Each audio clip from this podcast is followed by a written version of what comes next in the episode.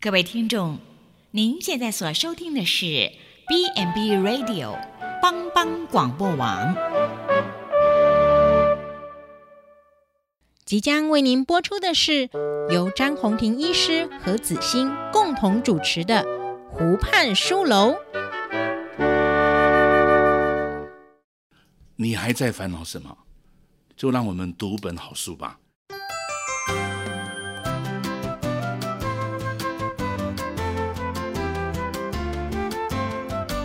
这里是帮帮广播电台所直播的《湖畔书楼》，我是张宏庭医师。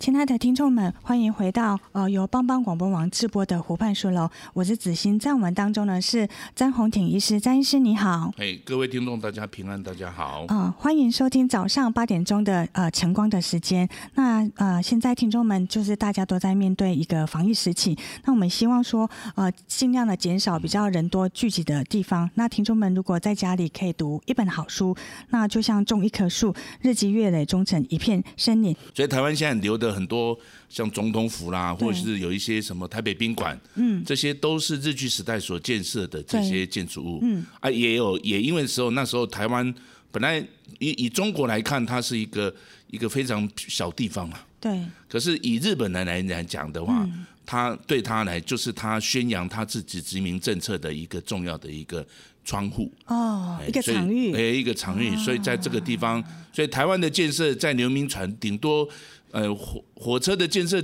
顶多到新竹而已了，嗯嗯嗯，其他也没有什么。当然，台湾有最好的那个最一开始的什么电路啦、电线啊、对电灯啊，对可是那都是清朝的，真正的要整个台湾全岛的全面建设，台湾纵贯线都大部分都是日据时代的。嗯嗯，在那时候就建立了对吼对对嗯那呃，我们今天有会挑几个主题，然后呃，就带着听众们就是在空中嗯稍微导览一下，还是希望说听众们如果听了这一集有兴趣的话，然后去看这一本书。那我想要请问詹医师，你有过在台北生活的经验吗？有啊，我小时候就住在那个哈密街、库伦街那边。啊，那库伦街你就知道那边有一个叫做台北孔子还有庙，哎孔子庙对，那哈密街那边有一个台湾台北的保安宫嗯，啊，就不是他拜的是那个保生大帝哎、对，就是那嗯个、就是医药神呐、哦，药医神神啊，医神。哦， 嗯医生啊，所以所以在那个地方，我们小时候，因为我念的就是旁边那个大龙国小嘿，大那龙国小我们以前如果说祭孔的时候都要跳八一舞，对。那我就是读那个学校的大龙国小，哦对，嗯、那个孔子庙在我们这本书其实也有一些对呃有一些描述哦对那他现在可能，但是你可能小时候看到他很兴旺的时候，所以到现在还有举办这一些。我们小时候都在那里。玩，嗯，哦，那但是因为那小时候，那时候好像没有很多的导览，对对，就是知道这是一个孔子庙，对那这边是保安宫，哦，对那但是没有很多的说明，嗯嗯，哦，那也没有很多的文化活动，嗯嗯，嗯哦，可是近年来我知道保安宫它有很多这些，它就像妈祖庙一样，对哦，对它有有一点文化节日，对对然后它甚至它有仔细的建筑介诶介绍它的介建绍筑物嗯，那这样子我我现在反而看那个资料再回顾起来，哦，原来那一些过去我小时候玩的地参方与，的竟然活动是一个名胜古迹了。对，然后就开始觉得，哎，原来文化是这样的形成的。可能对一开始小时候是参与，可是因为我们现在慢慢的对很多的老地方开始对对一个呃地方呃生呃文创，然后开始对它一些文化开始保存，对包括对也对古迹。所以这本书就是呃大伟先生。嗯他也是对这个古迹非常有丰沛的情感哈、那书中我们有提及济南的基督长者教会，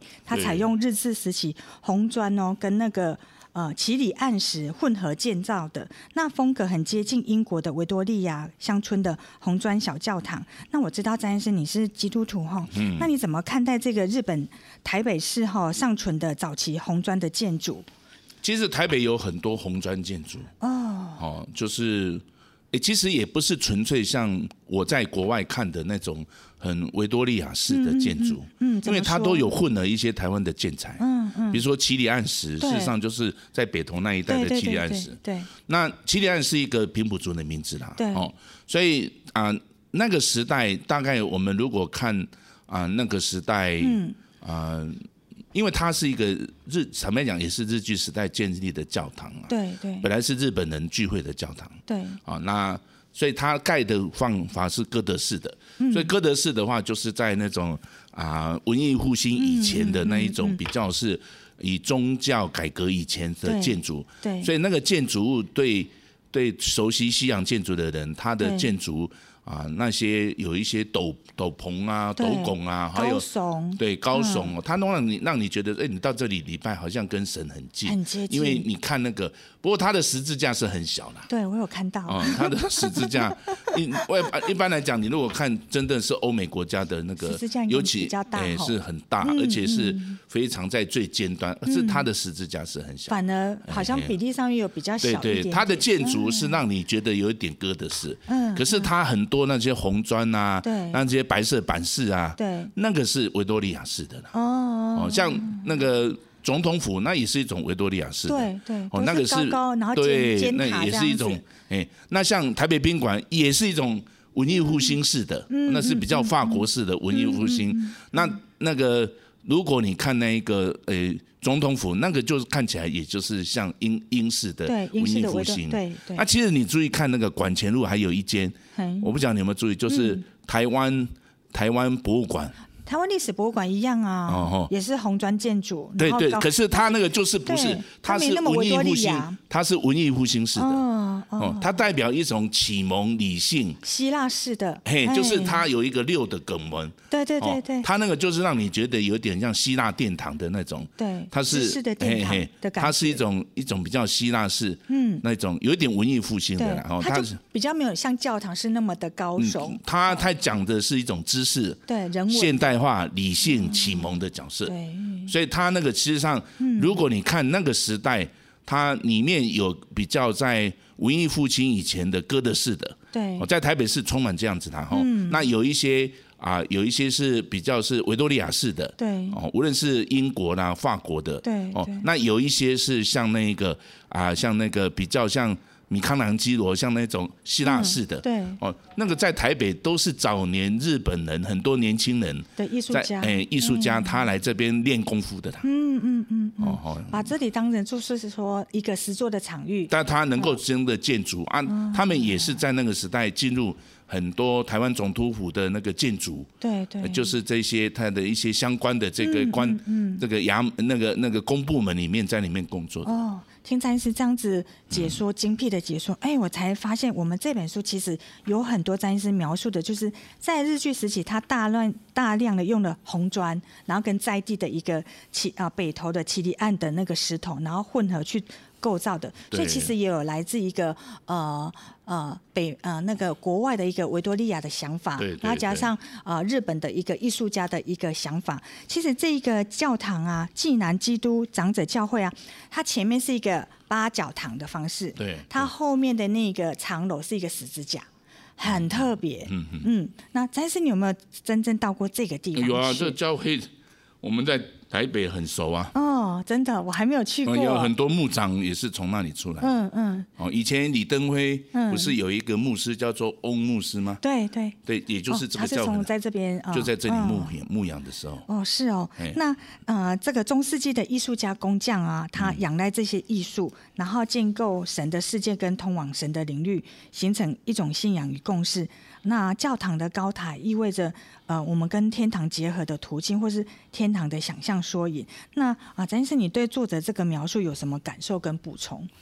这个还是从国外的建筑看呐、嗯嗯。哦，他们的神是高高在上啊嘛。对那我们的神可能就不是像这样。其实，在那里面有一些教堂嗯对啊、早年长老会有很多教堂，对，也都类似这样子。嗯，哦，那就比较维多利哎，亚像风像格。嗯对对，像事实上我们。我们这里的教堂小教，堂普里基督的基督教医院的小教堂也是有点哥德式的，对啊，我也对这么对觉。得。那我们在这里有一个阿尼舍佛儿童之家，对其实那个院长本身也是从普里基督教院出来对，他也是把那一个礼堂盖得像教堂一样，对，也是这样子。对对，尖尖的，的，然后一个比较比较维式的，就是有一点点那样子的 style 对了。对对对嗯对，它其实这个你在欧洲里面就可都可以以看看到到的那个缩影，对不对？哎，那个都是在表现人对上帝的崇拜。嗯嗯，像普底基督教一样旁边的小教堂，我每次就是走过就觉得，哎，特别的感觉到说，呃，跟上帝的一个的呃接触，然后特别就是喜欢在小帐堂里面，然后可能祷告啊，然后借由这些呃建筑，然后我们就会依赖着它，那也意表着说我们是不是可以呃更贴近就是上帝的声音这样，这是我的我的感触啦。那我不晓得对，尤詹其医是在师这种环境里面，嗯他那种高耸，如果唱歌是，尤其是唱那格力果圣乐的时候，就是清唱曲的时候是特别好听哦往上的传。哦，我们以前从小在教会参加圣歌队嘛，哦，对嗯在那样子比较高耸的教堂，他唱起来，他自然就有一个回音，哦比较嘹亮，嘿嘿，他就是嗯会有一个回音哈，哦感觉上帝都听到了。哎，感觉他就是把声音当做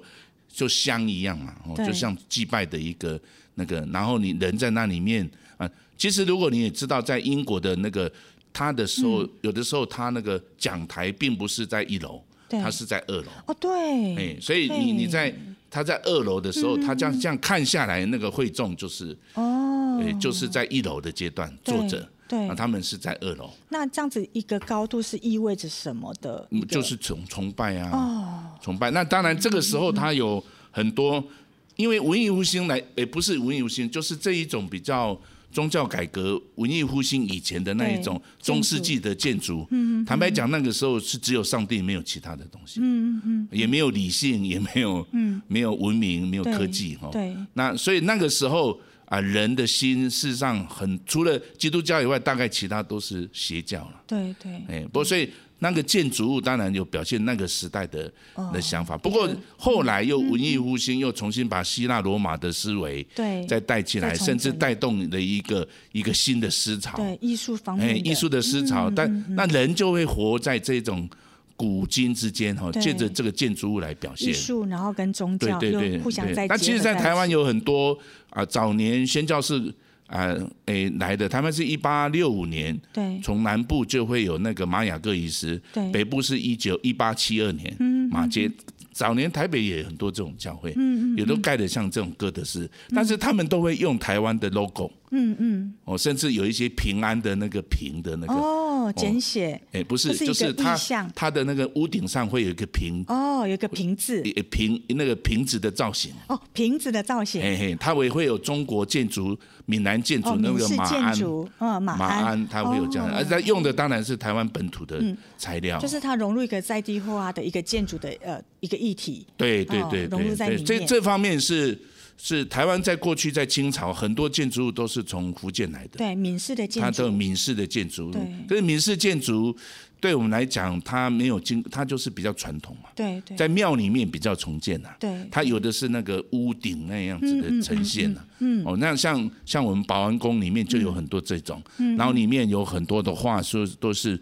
传统的艺术的，比如说什么什么大禹治水啦，对对哦对嗯像这样子，或是教宗教孝啦，对对哦对，那像像保安宫的庙里面，它有一边是不同两个人。一个对嗯是郭塔，一个是另外一个，那每一个人做，把最后中间把它合起来，但是里面就有很多较劲，那个祭司的较劲。民俗哦的一哎，些故事，他很重视那个雕龙画栋，哦，对，哎，就是他在并不闽是南说建筑很里重视面版式这些对东西。对哎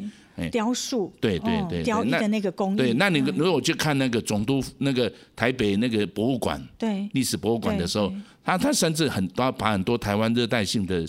水果都还放进去。哦，这样很好。事实上，他们也是用本土的素材，对哦，去就有呈现一些个在庶有民时的候文窗化牛眼窗啊，在那边有一些雕塑，嗯，所以对对那个时候是代表一种文明、一种对进步、对一种创新呐、啊。对，哎，詹师你说的没错，你真的很贴近大伟先生的一个书里面的。呃，这个林大伟先生他其实呃，就是呃，创作这本书，他其实是试着去建构一种在地的古迹的欣赏的审美观哦。嗯，他如果今天听到你这么我们在描述他这本书的话，他应该很开心。他说，我们面对这种歌德式的艺术建筑啊，一定要走进去观看。然后走进去的时候，最好是贴到说，哎，已经磨到墙壁，然后再往上面看，那你就可以感觉到那个距离，抬头看就可以体会到宗教的力量跟那种空间伟大的一个之处，这样子。嗯，好，那我们休息一下，待会儿再回到这个主题。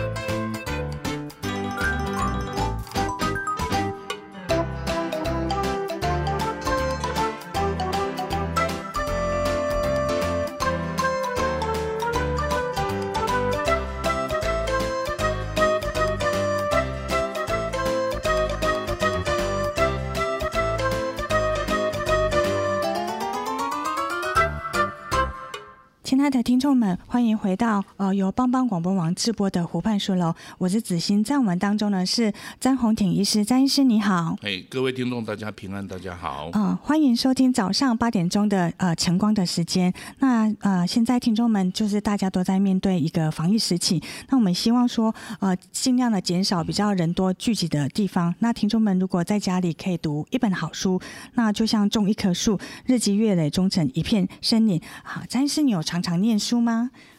有，尤其这一阵子都要念很多书哦，是哦，而且学校要教长照的书啊、哦，对，啊，平常还有老人学的书哦，对，所以要念的书，还有做这个节目当然要念书了。嗯，所以听众们，我们在这边，我们跟詹医师啊是跟你一起。学习的，我们每天嗯啊、呃，几乎每周那录制这些节目，就是吸收很多课外的嗯知识。那不过在这样子，我们跟战士一起在跟听众们一起学习的机会之下，我觉得我其实也是最近也是饱读诗书。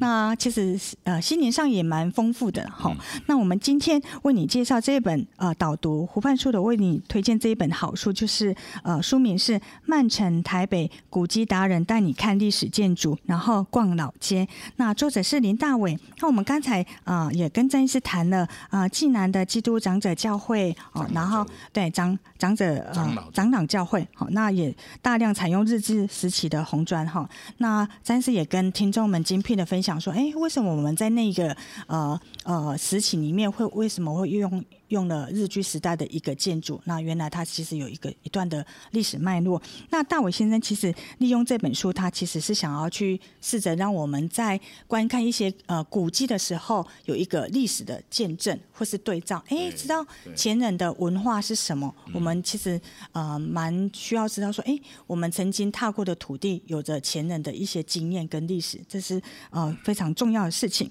那接着我们啊，张医师，我想请问一下哦，你有没有去过迪？迪化街采购年货呢？有啊，那个地方南北货，嗯，很多嘛，很热闹哦，嗯，好喜欢去那个地方。而且台北市在放烟火，也在那附近。对，其实那个地方感觉我去的时候，哇，怎么年货怎么那么多啊？我都不知道选择哪一个，然后每个都大大的，然后感觉好像。心里很富足啊，要过年了，原来这么丰衣足食，然后心里上面就觉得好踏实这样子，然后又可以免费的试吃。嗯、那其实。啊，大道城啊，它其实在清末到日据时代是一个非常台北热门热闹的地方啊。但是你对这个地方有没有一些印象呢？这个台湾早年都在那边发展了、啊嗯。对，怎么说？对啊，因为很多，因为那离台北那个那个基隆河、台北那个很。嗯台淡水河那个地方，所以很多送，尤其那边很多茶叶、啊、茶叶、茶叶，哦，欸、那边有很多一开始就在，因为离离码头很近，对对，所以那个靠水近的地方就很容易有运送茶叶、哦欸，在台湾北部的贸易里面就很重要的、哦。那非常发达哎、欸，那几乎住在那边都是什么大户人家嘛，就生意人呐、啊。哦，生意人那就非常有哦地位啊，然后盖嗯的房子应该都是，所以大伟先生他觉得这个地方啊。也是古时候的豪宅，他有去考证哦。嗯那其实他他有发现有一间房子，然后拆下来之后啊，嗯它里面竟然是头盖处。对，就那个地方哈、哦，迪化街是比较清朝的建筑。对对。不过一般来讲，华人那个中国人的建筑，一般来讲就是嗯不会像西方建筑那么采光。对。它比较亮，它比较暗，嗯嗯、所以有的时候要看有它的文化性啊。其实他介绍的那个我印象不是很深啊，嗯嗯，就在迪化街说三百三十七号，对，哦嗯但是另外还有一个就是在三百零二号那个地方有一个黄子正医师的的旧宅，对，旧药房对不对？不是，诶，就是他的，他的就是其实就是黄光国老师的，嗯，的旧宅，就是溥仪的御医啊。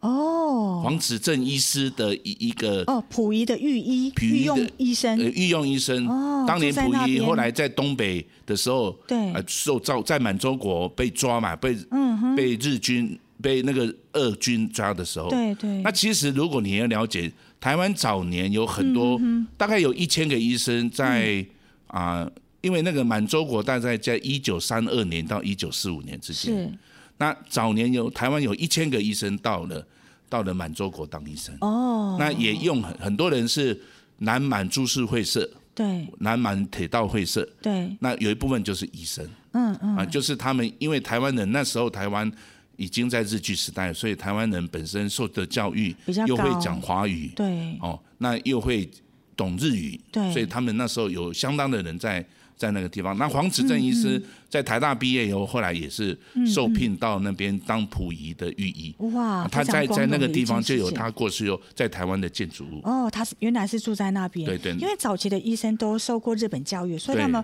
很顺其而然，就是会讲日文嘛，哈对，然后就会被御用到所以那边。东北人很早就知道，在远远的东方有一个小岛，到处都是医生，那就是台对湾哎台。湾嗯哇，而且医疗很进步。 所以有一有一阵子有一个电影都在讲，诶、台湾人在满洲国的故事，有有有，诶、我哎里知道这面部也电很影，嗯多。其实那个时代就是在台湾在。啊、就是在日据时代开是始有接现代化的过程里面对，对，哎，所以那个建筑物就在那个地方，嗯，在在在三百零二号，对那现在它是给一个叫做立奇建设的一个郭淑珍，他已经把它美化了。哦，哦，他也在那里面有一些文创，嗯嗯，有一些把对他那个他们看重的就是那个建筑物对的价值，啊对，接但是我接下来就是要跟你讨论这个主题，就是说在。呃，大道城迪化街里面啊，现在有很多的投稿处，那它经过文创之后，或是说呃艺术世家进来之后，它就要变成一个地方创生的地方。那其实呃啊，大伟老师他其实这本书的作者，他会觉得说，整个大道城的没落，当然呃原因很多啦，历史的因素、经济的因素，但是缺乏足够的历史想象，那找到一个未来的发展方向。那他觉得。呃，城市的独特魅力啊，其实是要来自于说住在那边的人怎么看待啊、呃迪化街，怎么看到啊、呃大道城这个跟他息息相关的一个生活的场域，如今变成一个地方文创的地方。那你对这一点的呃啊、其实坦白讲，日据时代对对中国人来讲，那是个屈辱啦。嗯，因为甲午战争把、把台湾割让给日本，但是嗯对对台湾人来讲，对那个却是一个全新的时代，对，因为日本人确实在台湾有相当的建设，建设蛮除多了的、啊。这些建筑以外，对他在对教育、对嗯在治安，是，哦，他有都还有在卫生上面，对，我们现在能够看到这个武汉病毒，其实很早年日本人就在做了，嗯嗯哦，就做很多，因为台湾有很多风土病，对，所以在卫生上面它着力非常的深呐、对嗯对，哦，那那跟那个台湾那个那个博物馆的那个嗯一个就是日本第四任的俄玉源太郎对跟那个后藤新平都有关系，对所以其实那个博物馆在馆前路最末端对的那个跟台北车站相对的那个那个本身就是纪念他们的博物馆。哎哦，嗯对台湾来讲，那是现代化的一部分。也就是说，在无论是在在经济上，在政治上，嗯对哦，然后因为那个时代，接下来就进入了大正时代，对是台湾民主化的一个过程。对台湾在大正时代的话，也就是一九一一年对，嗯当大陆在进行武昌革命的时候，台湾已经在讲民主制度政治了。对所以那个时代对那一代个时代的年轻人，无论在教育上，无论在政治启发上有很大，只是因为民国政府来以后，嗯嗯，就把日据时代的东西就切割了，对，因为是他有点他可惜对他们会觉得我们是日本走狗，对就是传统的这些在日据时代受教育的人，嗯他们很重视民国这两个字对，啊，你就不用西元，日本人是没有用西元的啦他。们就用明治维名新，字或是什么，可是对他们国民政府来就刻意要把台湾人在日据时代的这些所谓让人家怀念的东西哈，把整它个拿把它掉。事实上，一剔除九掉三零年代在这个时候，是台湾人是非常 fashion 的，嗯嗯，是非常有品味的。像我嗯们祖父一代，嗯，我们的祖父是一九三零年的医生啊，对台大的医生，对所以那个时候我们看他过去的照片，嗯非常登对啊，嗯，哦，都比上海整更齐比上海更登对，哇，而且啊非那常个时妇髦女欸在那个环境嘿就有很多自由的成长空间。哦，在在那个现在是因为台湾啊意识比较抬头，所以对那个历史又重新耕耘。对，嗯所以对我们刚才讲的这些建筑物，也带来我们对过去日本对台湾现代化建设的一个反思啦一。个影响哈哎，但是这个东西，在我过去时代，呃，在国民政府诶还没解严的时代对，小时候的时候，当然这个东西不会呈现日本人在台湾建设的的深厚嘛。对呃，现在又回过来以台湾人的意识为本土的时候，慢慢在建制这一些嗯台湾人历史的记忆。嗯，台湾人曾经是日本人对哦，所以曾经啊，在那。可是当然，这个是时代的变迁呐、对台湾又成为中国人的一个农奴。对，哦，对就是一个很多中国两百万个中国人来到台湾这个地方生根发芽，哦现在，所以它事实上，诶诶，在在嗯嗯，不是纯粹闽南文化了。对对，它里面有很有一些原住民文化，多元文化对也有这个日本文化，甚的至现在还有西洋的文化，对对啊，所以在台湾那个地缘政治的关系，对那这些东西在过去的执政的里面，传统的这个这个这个比较中国人的执政司法，但对这个历史就是改朝换代就要听我的，对。他就要掌握那个历史可全世是其实界。这样子对说，啊，比如说，呃，詹是你的爸爸在那个日治时期，他其实感受就很深。其实大伟现在他也发现，就如你所说，你真的说中他的内心话，他其实就是觉得说，这个这个建筑明明就是有日据时代的，为什么我们现在要用呃一些方式把它呃消消灭掉，或者是说把它重新再改革，变成是台湾人的东西？那其实对一个当地人的影响，其实他会觉得说，这完全不对味了。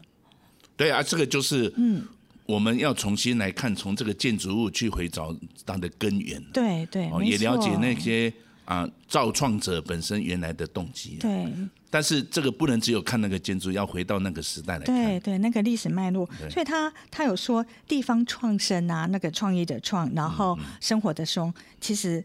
一不小心就会变成地方创伤。哦哦哦， 不，那个是从传统的执政的当局的角色来讲，就是搞残换代，就要用我自己来诠释嗯对对，前人的历这样子史。其实是不太不太符合这个空间上不面的过一华个人就是喜欢这嗯样，明朝人来修这个元朝的历史。 就整个把它现在现在现改在革 现在在中国，因为国民政府来，他就把它民国就变成一个历中国历史的一小段而已。对，就是简述它就好了。哎哦，那可能比较不会去还原这个真相。对那其实大伟先生他在这本书，他其实非常的尊重说，我们在这个建筑里面原始的风貌到底是什么，我们尽量就是去保存它。对对这才是一个身为古迹从事者的应有的一个伦嗯理道德观。他也相信说，借由这本书，我们在去导览这些历史的时候，我们对可以慢慢去回味说，哎，先人在这边其实就是这样个样子，我们可能要去尊重他原来的生活的一种方式。这个这个我们在欧美就可以看到，对嗯欧美你如果去、去欧美，它很多建筑都几百年、几千年了，对啊，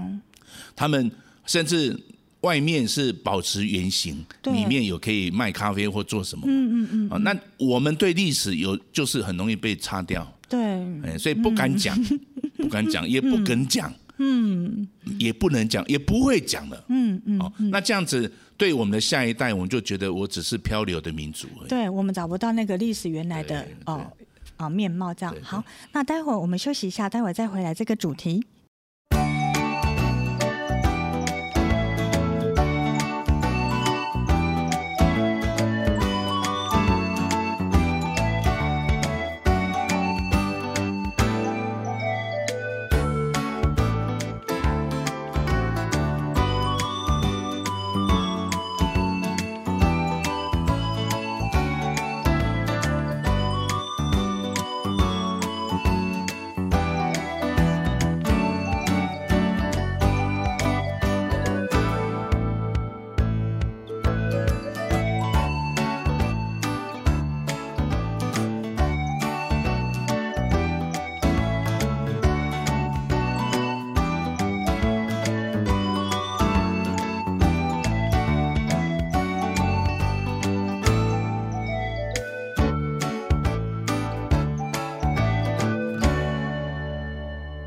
亲爱的听众朋友们，欢迎回到由帮帮广播网直播的《湖畔书楼》这个节目，嗯我是子欣，在我们当中的是我们的好朋友张医师。哎，各位听众大家好，哦，张医师，我们刚才讨论的好精彩哦，你真的是嗯一语道中这个大伟先生他出这本书的一个呃内心话，一个真正他的一个呃做古迹的一个灵魂哈、哦，说出他内心的话。接着我想要问你哦，你有没有去过那个西门红楼？有啊，我们在台北常常会去那边啊。你怎么去？就是有什么？就在西门町啊。哦，对，所以你去西门町，就如会果走去过去吼嗯看电影，就会看到红楼就在那边。那你对它的一个原始的想象是什么？它也是一个维多利亚式的建筑嘛，对他跟那个台大医院是同一个建筑师嘛，哎，对，是近藤史郎嘛，对对对对，对日对，本只的，是台大医院它大概在一九一五年嘛，嗯，它比那较晚，但它比较早它，西楼1908一九零八对，对它比较较早一点点哎，它比较早，所以它的建筑物就是红砖嗯，对那有白色的板饰，对哦，就是这个是特色。嗯对那当然它，你你仔细看，如果更了解它，它是一个十字架跟一个八角楼，对对对不对？对所以又有一点像教堂啦，对，很神哦有奇，点像教堂 啦。不过以前是个市场啦，嗯，对啊，以前是个市场，对后来后来我们知道它那边变成电影院嘛，嗯，哦，那它有一些的卖那个历史 的对演对对，变，嗯那后来又变成一些文创的环境，嗯嗯，一些剧场，所以嗯那个地方对住在台北的人是记忆是很深的啦。对它其实呃，关于西门红楼这个历史啊，它是我们开始从日治时期来回顾。一九零八年、成立的时候是一个西门市场，就是一个民生市场，就是我们大家要去市场买菜啊，买一些呃呃杂货之类的。那至今已经有一百一十年历史。那历史的演变就是说，它从呃公有市场人民的生活，到了呃避战而来的上海人在这边开一个租租下来这一个呃。一这个空间，它变成一个京剧的一个呃呃，就是让它呃展演啊，然后演出这样子。那到最后京剧就是开始没有人看了嘛，那台湾的电影院在那时候就开始崛起来，所以我们台湾电影院就在那时开始放映。可是，在一九七零年代的时候，它的隔壁邻居是西门町嘛，然后那时候就有大型的电影院，那相对的它的好老旧了，然后可能冷气也不是很凉，所以年轻人在西门町的时候，大家都一窝蜂要去西门町的，对，所以西门红楼它就这样子就开始啊、没落了。哦，那呃，詹生你，你对这个西门红楼，它现在变成是一个咖啡厅了。嗯，它现在一楼是有咖啡厅，然后还有精品店哦，然后二楼是艺文活动，有相声啊、戏曲、舞台剧。那其实慢慢也变成一个文创的市集，好像什么都要用文创。嗯，好，那我呃，这个大伟先生他对一个这样子西门红楼，原本是一个呃支撑台湾的一个不同时期的文化，但是到最后变成一个文创的市集，那个整个的历史脉络这样子的演进啊，会比较没办法去去理解。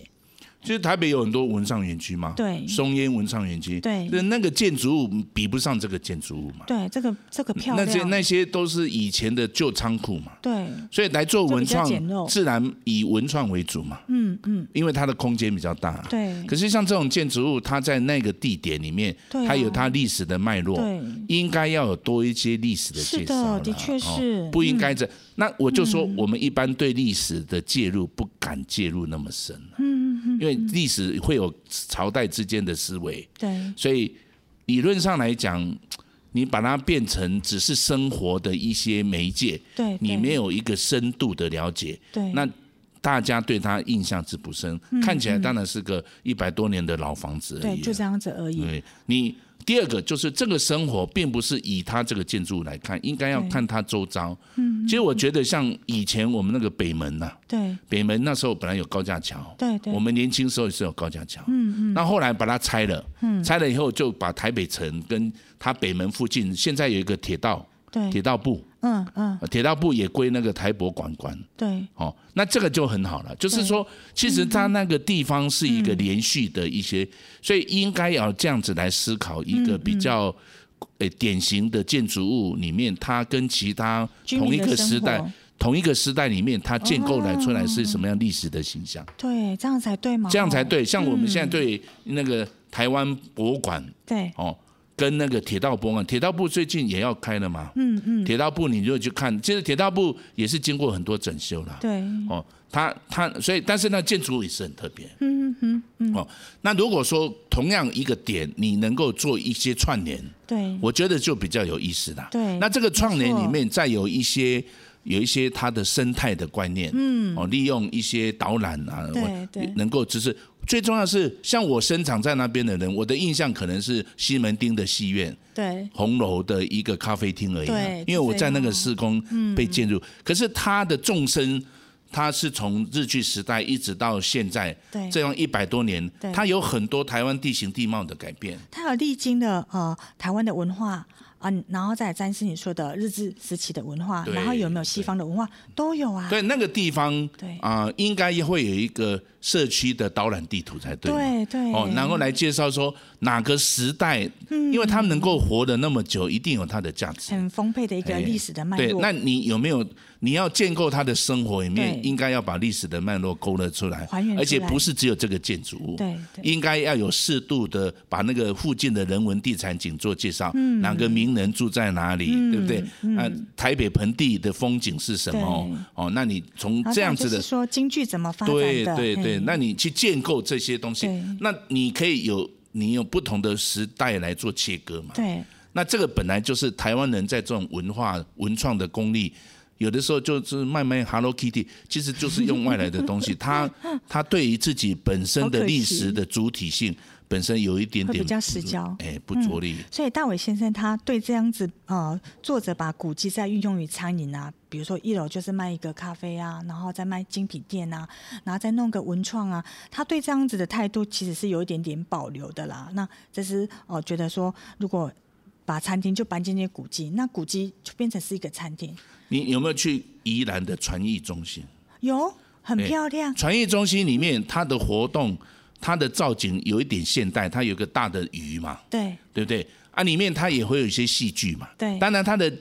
工业，比如说卖麦芽糖啦，对对卖卖什么布啦，甚至卖一些、呃九零年那个那个明初的那些衣服那个。对你有的东西，你去体验那个文创，应该是从多面向的啦。嗯嗯嗯。但是这种通常不是单一的古典建筑物就可以承承揽的。对应该要产生啊，嗯，好、那你要去塑要去塑造，对哦，像现在以前狮子林啊，或是西门町，现在又也是有点没落，嗯，只看电影也没有什么意义哦，对哎对，所以像这样子的问题，应该有点像我们，我到最近上礼拜到宜兰去，是，我们很讲究生生产生态生活对结合在一起嗯要，结合，没错，你那个文创应该要有一点脉络，要有深度广度，嗯对对要有哦，甚至跟其他历史的一个建筑物，嗯议题这样子的话，可能啊、会比较有有一些议题的推动。对对哦，，那这个就是说，过去的空间如果能够寻找更多的非营利组织来那边参与，嗯，那政府愿意有一些资源的投入，来营造市民的市民的意识，嗯，哦，对这个这个对他的这个这个他们自己生活空间的一种对累积力，对但是把它其勾实勒还出是活来动啊，对对就是就是环境空间只是个触媒，对对嗯以现在的人讲，但是如何在环境空间里面能够整体性的或是区域性的来整合，嗯那这个就当然是台湾人在未来的这种啊、社会里面应该在营造很多，一般讲我们就叫社区设计的，嗯嗯，哦，应该用这个角度来看。嗯，没错。哦，咱是非常的了解大伟先生他对古迹的态度哦。那我们来呃复习一下大伟先生他对古迹的态度。第一点，他空间是具有要具备历史跟生命的。哦，这个詹士也一直在在跟听众分享。第二个呢，前人的经验要再去再现，哦，或或者是说啊，詹士你说的把它勾勒出来，或是还原出来，因为它是一种呃先人的一个生活方式，或者说一种生活的智慧。好、然后再来就是说，它是不是有一个一段故事的传奇？哎，像刚才詹士你就说日治时期的呃医生啊，他们都是怎么样，他们的穿着，然后妇女都很先知，然后医生们都打扮的非常的摩登。哎，这就是一种故事的传奇，都可以说出一对夫妻的故嗯事，对不对？医生的故事。然后再来就是，不单单是一个让人家可以观赏的一个躯壳。就是说，我们只看到一个建筑，哎，它有一个外在的一个架构，建筑架构，那那里面内容物是什么？那个感动很重要，对，没哦错，感动要有点创新，对但是又有点怀旧。嗯，那感动也不是只有从那个视觉，对，不哦不，有的不时是单候单只有从他视能觉够从那种你情的感五面嗯官哈，你的视觉、味觉、嗅觉、听觉，对那进入到一个意义层面。对那这个意义有的时候。你说我又不是日剧的人，我怎么知道？对啊可是你你你就是从这些感官里面透过故事来做连接、做创新啊。嗯对，其实过去是怎样也不重要了。对，可是有必要去了解嗯过去。活在现在，怎么看未来、看过去，这才是重要的。对，这是比较正确的理解哈。嗯然后再来就是这个空间是要有一个呃能量空间，而且是充满一个剧本。就是说，嗯呃，但是你说对了，过去我们其实不是要那么深刻的去理解，可是过去演什么脚本，对我们来讲，我们再怎么去看呃未来是一个典范历。史是给后人看的。对对对，就像但是你看着爸爸，哇，爸爸那时候啊当对对医生，对对，就是这么的 gentleman。诶，嗯现在你也很 gentleman，、我相信这个是有点受到影响，对不对？嗯，对啊这个，所以这个就是一个能量空间的一个脚本跟剧本，然后在里面这个建筑里面是不是有一个互动中可以互相学习？对嗯，陈医师，你说对吗？对，这个就是你产生那个空间，其实观众或是参观者对，哦，就是要有参与的。嗯嗯，要有互动，除了说它带来那种意义的连接，嗯对五官的刺激，对，那个深度，那目前在台湾的文创这方面还比较弱，嗯嗯，就是在于可能在那个视觉上